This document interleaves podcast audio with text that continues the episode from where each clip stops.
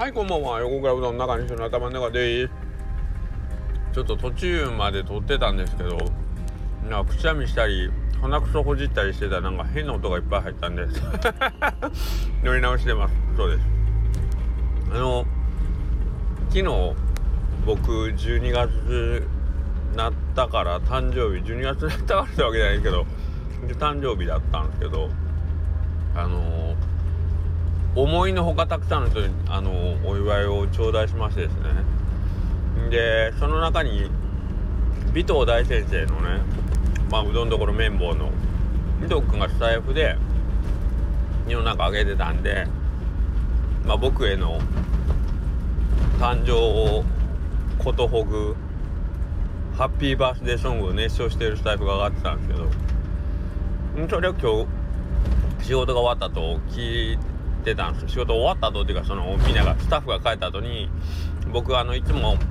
スタイフとか聞くのはあの Bluetooth のスピーカーでほんまに音出して聞いてるんですね。イヤイヤホンとかじゃなくて。だから、ま、結構大音量で流れてるんですけどそこで「Happy Birthday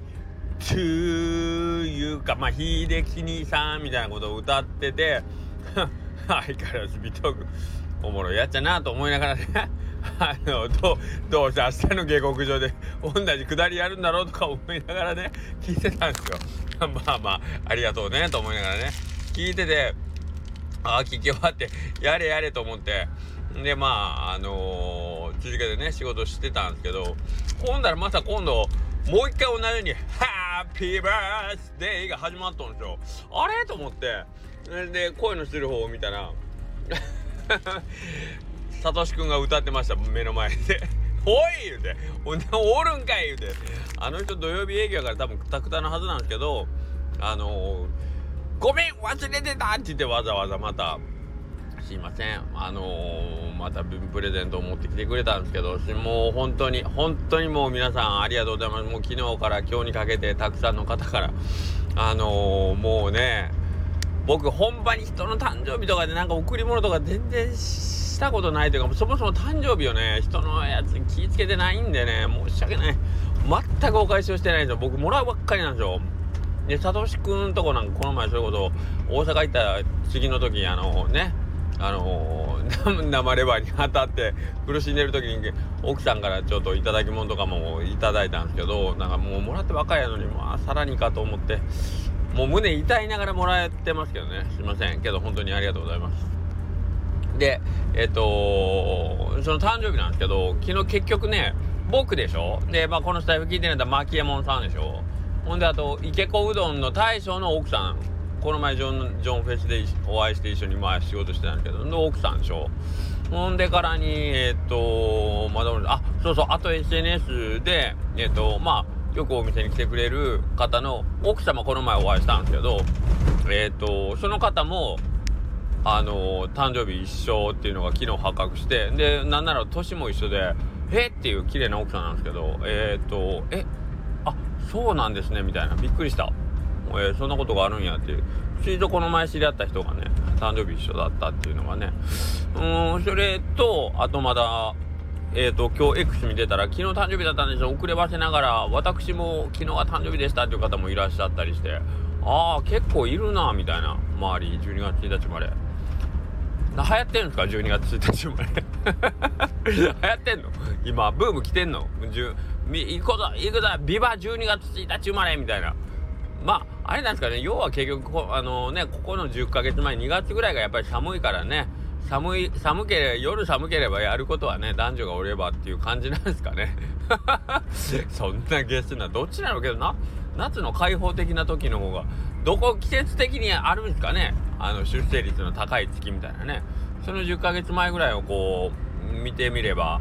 ね日本のそれこそ少子化解消にもなんかこう役に立つようなデータが出るんじゃないですか。もっと日本が寒くなったら子供が増えるとかそんなことないか。まあいいや。くだらないことですいません。すいません。あのー、なんでこんなにくだらないこと言ってごまかしてるかというとですね私今日大寝坊してしまってですねあのー、スタッフの方が先に店ついてたんですよ。はい。もうこれはもう初めてちゃうかなこんなこと。はい。でもう情けなかったんですけどまあそういうスタートした罰というかまあきっちりじね準備ができてない人がいい仕事できるわけないということでですねお店の方もやっぱりあのー、まあちょっとゆっくりしてたというかねえっ、ー、と芳しく売り上げとしてはちょっと芳しくないような、えー、結果で終わってしまいましたけどもね。はい。まあまあまあまあ大反省でございます。はい。でなんかこう12月になったらねなんか例年忙しい忙しいというイメージがあるんですけどそのまあ冬休みが始まるまでの期間まあまあ取り立ててねそんなに忙しいわけではないんでしょうね。多分お店の営業で。だけどえーと、うちの横倉うどんはあのお中元とかお歳暮とかそういう生うどんの製造とかもしてたのでで、まあ、それの、あの、生産が結構忙しかったりしてるんで僕的にはその忙しい好きだっていうねその月間通して忙しい好きだと思ってるんだけど僕のやることがもうどんどん、えーと、その生うどん販売ももう僕はやめたんですね。はいえーと、去年の冬をもって最後だったんかな。今年の夏はしてないのでお中元はしてないんですけど去年の冬を、えーと、最後にしてもうちょっとそちらの方の販売は取りやめさせていただきますということでねご案内させてもらいましたね。なのでまあ結果としてその僕自身がその作業に携わるっていう時間っていうのはえっ、ー、となくなったのでえー、まあお店が暇というかお店がゆっくりになればその僕自身の手は空くということになったわけですね。はい、で、えーと、その分違うことをまあしてるんですけどあのー、なんかねこの前誰と言ってたかな？尾藤君たちと言ってたんかスタイフそういや昔はそれこそ下克上やるにしても1時間とか2時間とかざらに喋ってたしみたいな。それこそまあミスターマンデーとかもまあ頻繁に来て来てたり来なかったりっていうこともしてたけどよく考えるとあの頃も僕たちは忙しかった忙し忙しいと思いながら毎日過ごしてたけど今に比べるとあの頃はまだ余裕があったよねっていう話をなんかしてましたよね。確かね。はい。どっかの回で。はい。だからなんかいつも自分たちは目いっぱいとか限界限界とは言わんけどまあ目いっぱい忙しいなとかって思ってるけどあのーどんどんそれがこうブラッシュアップではないけどなんかいろんなものあここはもう、あのー、優先順位を下げていこうっていう形でやりくりをしながらなんか僕たちはあのー、どんどんその何て言うの限界を超えてるっていうんではないけどうんうんとまあよりよく よりよく生活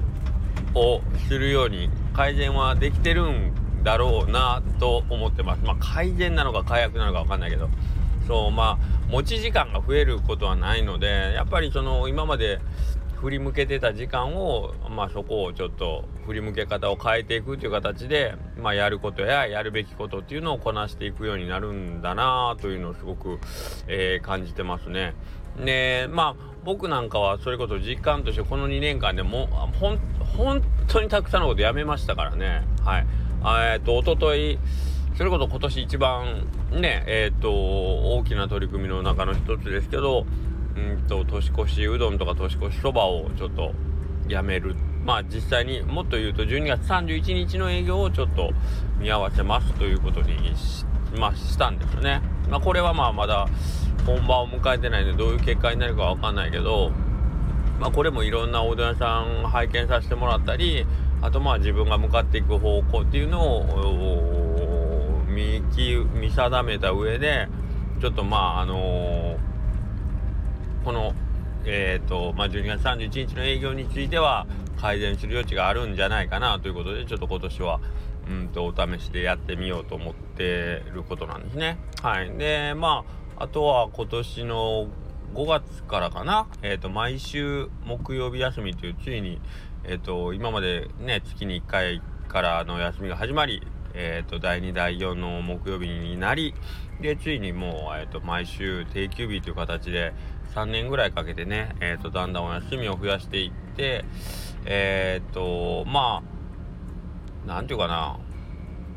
お客様からしたらその利用の機会がちょっと減ってるっていうのもあるんでしょうけど、まあ、僕としてはその代わりにえっと、空いてる営業時間に関しての、えっと、クオリティを上げるというよりはね空いてる時間を、まあ、もっともっとよりよく有効に使えるように、えーと、1日休み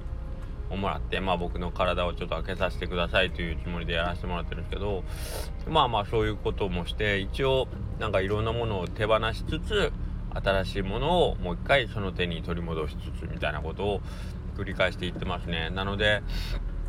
なんかまあさっき言ってた、えーと、24時間っていう時間は増えないけどなんかそういうやりくりの仕方まずは手放して、えー、空いたところにもう少し、えーとまあ、自分の目指すべきところに近づくような手段や方法ややり方っていうのを、えーと、取り入れていくっていう改善を もう繰り返していくしかないですよね。でそうやって自分のこうキャパを増やしていくっていうね感じなんですかね。はい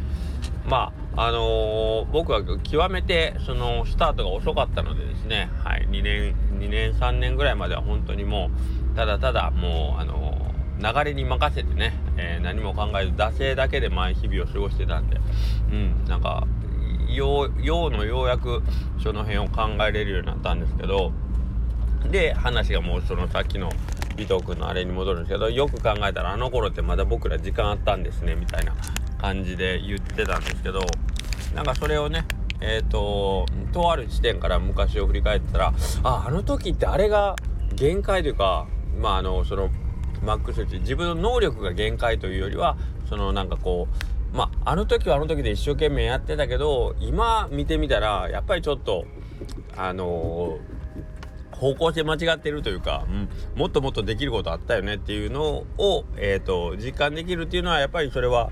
まあ、成長したと捉えてもいいんじゃないかなと思いますんで、はい、常に、えーと、今今この瞬間は限界を、えー、突っ走っているというか自分の中でできることっていうのはほぼ全てやってるぞっていう感覚ではいると思うんですけどそれをやっぱりね来年見た時再来年見た時にいやあの時はやっぱり一生懸命うんともう全部やってると思ったけど、うん、まだ今その1年後のね自分が見たらうん、あの時よりももっと確実になんかこう、えっ、といろんなことがこなせるようになってるなっていう、うん、そのまあ量の問題ではないんだけどまあね、うん、なんかももう少しえっ、とまあ視野が広がってるなというかねうんうんそうそういろんなものの見方ができるようになってるなって言えるようになりたいなと思いましたね。別にあのー、年が年齢が上がったからそういうわけではないんですけどけどまあなんかちょっと年末というのも合わせてなんかいろんなことを振り返ったりしてるといやあの時の俺は